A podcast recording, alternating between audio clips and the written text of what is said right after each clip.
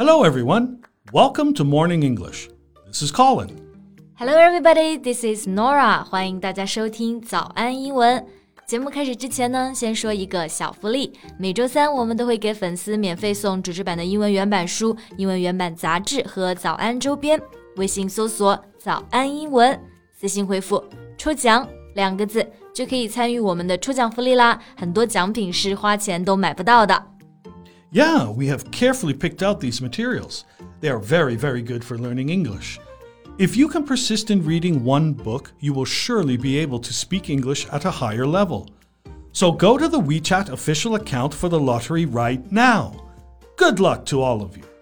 Hey, Nora, are you okay? You look exhausted today, like you didn't sleep a wink last night. Yeah, you're right about it. 我昨天晚上基本上一晚没有睡觉。Wow, what? What did you do? Well, Jen invited me to go to watch the Euro 2020 on a ship. 昨天晚上就是和 Jen 一起去看欧洲杯了。 No kidding? The Euros? Mm-hmm. But as far as I know, you have no interest in football. Yeah, but Jen pretty much dragged me there. 而且反正可以看帅哥嘛，所以我就去了。 Okay, so how did the match go? Mm-hmm. What teams were playing? 呃、p o r t u g a l and Belgium 就是葡萄牙和比利时。 Oh, I read the news this morning. Belgium beats Portugal, sending Cristiano Ronaldo.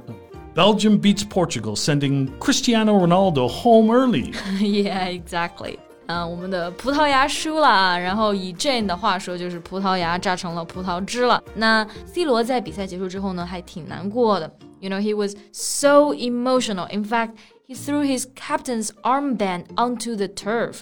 就是他比完之后，还把他的队长袖标直接就摔在了踢上。 Ah, yeah, I can imagine that. Well, after all, this might be his final ever game at the Euros. 对，其实这也可以理解了，因为今年 C 罗已经三十六岁了，很有可能呢是他最后一次参加欧洲杯了。 Well, I assume that they could have done better since they were the defending champions. Um, Yeah, the defending champion, which means they were the team that won the championship last time. 他们本来是卫冕冠军，也就是上一次欧洲杯的冠军。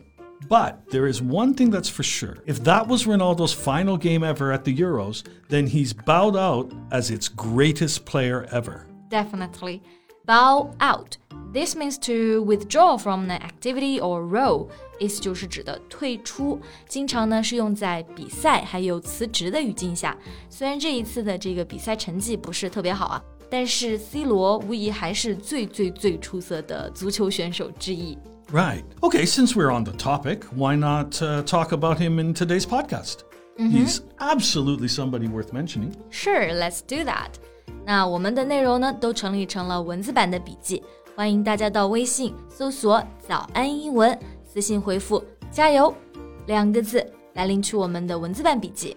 OK，其实呢，我们刚开始说到欧洲杯啊，或者是世界杯，像这种类型的比赛，英文中我们到底用哪个词比较合适呢？因为其实感觉说到比赛啊，是有很多个单词的，比如说有 competition、match and so on。 Well, we usually call it a tournament because it's a series of games or matches between teams or individuals. All right, tournament. 那这个单词会比较准确，因为它指的是联赛、多次比赛的这种锦标赛。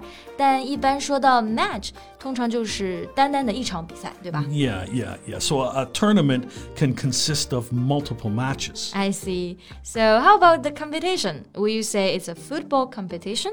Yeah, you can, but this word is very general. It can be any event in which people compete with each other to find out who is the best at something. I see. 所以其实如果特定来指这种淘汰赛的话呢，最好还是说 tournament 是最准确的。 Yeah, exactly.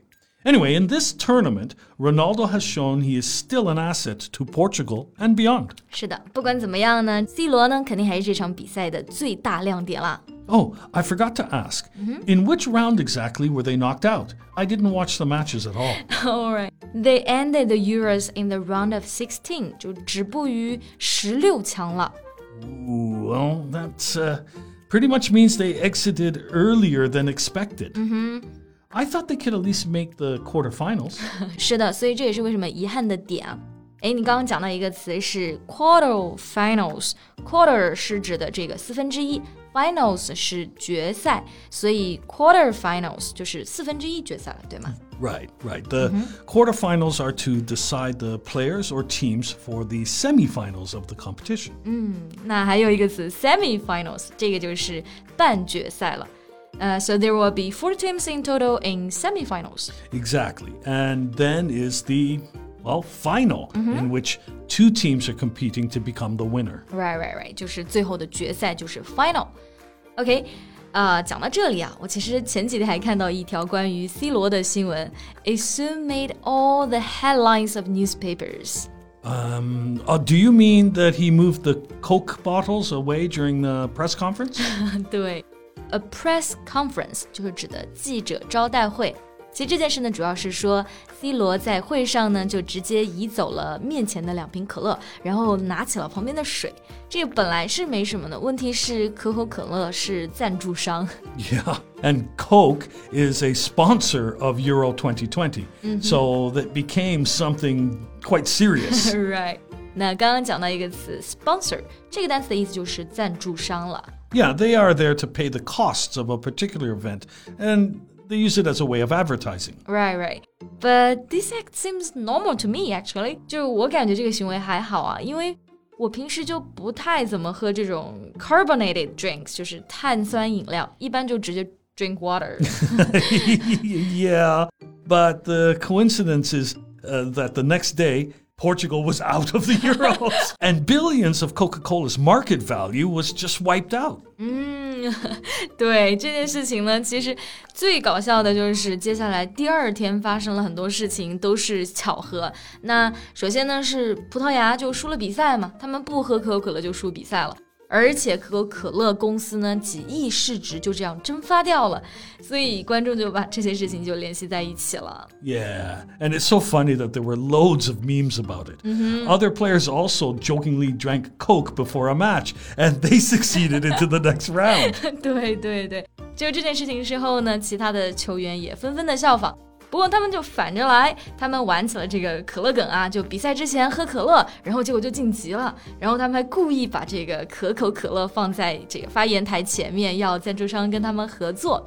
就真的还挺搞笑的，不过好像官方可口可乐并没有怪 C 罗这件事情，they didn't blame him about it。Oh, no, no, not at all. Coke responded by saying Ronaldo is entitled to his drink of choice. 嗯，哇哦，就感觉还是挺理智的。啊，那刚刚有一个表达就是 is entitled to，这个就是指的有权利去做某件事情，they have the right to do something。所以可口可乐这边的回应就是说，C 罗有权选择自己喝的饮料。 Yeah, in fact, there had already been a fall before the press conference, and other factors may have also uh, contributed to the drop. 对对对，肯定也是有很多其他的原因导致了这个市值的蒸发呀。不过整个来看，这个事件可乐梗还是非常好笑的。 Right. But back to our topic today. Though Ronaldo didn't get the result he wanted, he's still one of the best football players, with no doubt. And we're proud of his journey. 是的，虽然呢这一次比赛的结果不是特别让人满意啊，但是我们也相信这改变不了 C 罗在足球、还有在欧洲杯以及在球迷心中的地位。也希望下一次再见到他的时候呢，他能够如愿取得好的成绩。那今天的节目呢就到这里结束了。最后再提醒一下大家，我们今天的所有内容呢都整理成了文字版的笔记，欢迎大家到微信搜索“早安英文”，私信回复“加油”两个字来领取我们的文字版笔记。 Thank you so much for listening. This is Colin. This is Nora. See you next time. Bye.